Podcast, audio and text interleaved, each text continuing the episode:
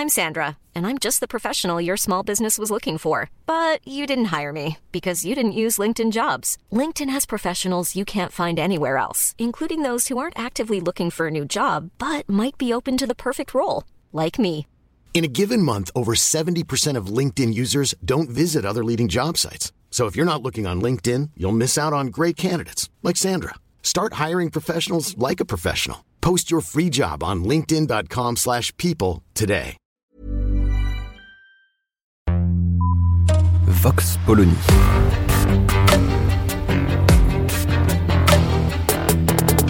L'actualité vue par la directrice du magazine Marianne, Natacha Polony.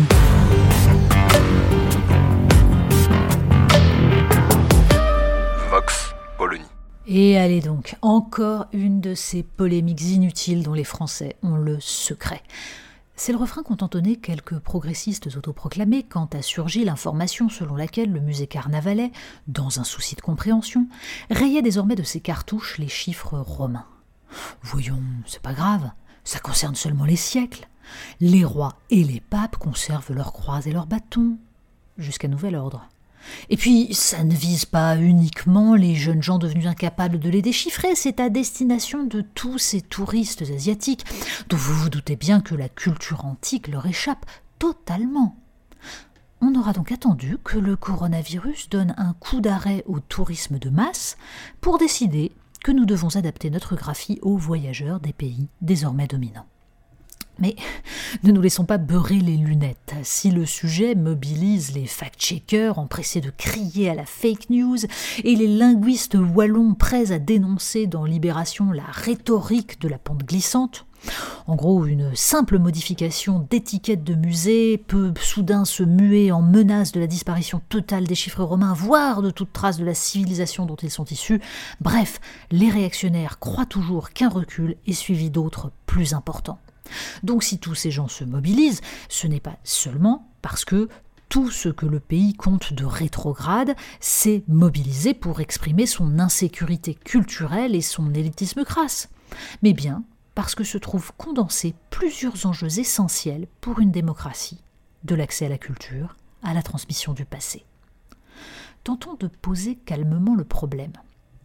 Quelques annotations au musée Carnavalet ou au musée du Louvre mettent-elles en danger l'identité française et la mémoire de notre passé gréco-romain? Bon, dit comme ça, on ne peut que balayer la polémique d'un revers de manche, d'autant que beaucoup de ceux qui s'affolent sont plus prompts habituellement à brandir nos racines chrétiennes que l'immense héritage d'Athènes et Rome.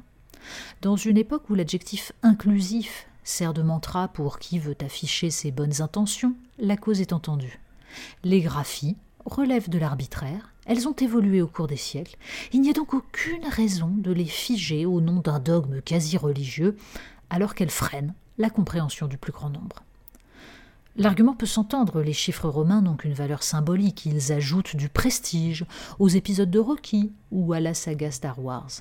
Dès lors, puisque l'objectif d'une démocratie doit être de mettre la culture à portée de tous, il nous faut supprimer ce qui n'est que de l'ordre du symbole et constitue une barrière pour les plus défavorisés. À ceci près que les plus défavorisés ne sont justement pas rebutés par les chiffres romains quand ils décorent des monuments de la pop culture. Preuve que la bienveillance des adeptes de la démocratisation peut facilement virer à la condescendance. Le problème n'est pas que cette graphie soit arbitraire, mais que sa suppression rejoint l'abandon de l'apprentissage du subjonctif à l'école primaire, le nettoyage de la littérature enfantine pour en faire disparaître toute trace du passé simple et tout mot légèrement complexe. Soyons lucides. Ce ne sont pas quelques chiffres romains qui expliquent le caractère désespérément monocolore, socialement, ethniquement, géographiquement, du public des musées, mais l'échec d'une école républicaine qui a depuis des décennies décrété que, plutôt que d'élever le peuple vers la culture, non pas bourgeoise, mais universelle, il fallait abolir toute échelle de valeur et s'extasier devant les derniers avatars de l'industrie culturelle. Les aventures d'Astérix et Obélix, avec leurs citations latines, leurs références historiques et leurs chiffres romains, appartenaient à la culture populaire dans les années 1960. Tout cela échappe désormais à une majorité de jeunes gens. Il ne suffira pas de prétendre qu'ils en savent tellement plus que les générations précédentes dans d'autres domaines pour masquer la rupture générationnelle profonde qu'a provoqué la non-transmission des récits, des mythes, des références qui ont forgé notre civilisation.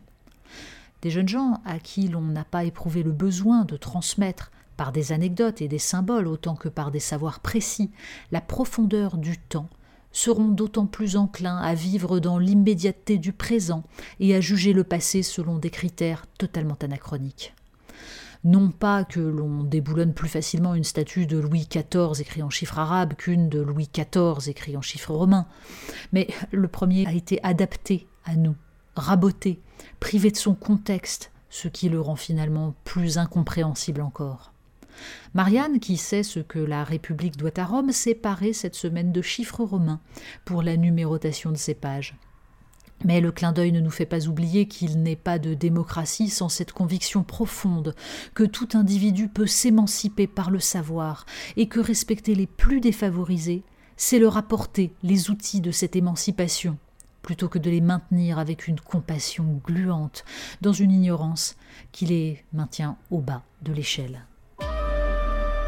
Vox Polony. Retrouvez tous les podcasts de Marianne sur les plateformes de streaming. Et puis les analyses, articles et entretiens de la rédaction sur marianne.net. Et surtout, n'hésitez pas à noter cet épisode et à nous laisser vos commentaires.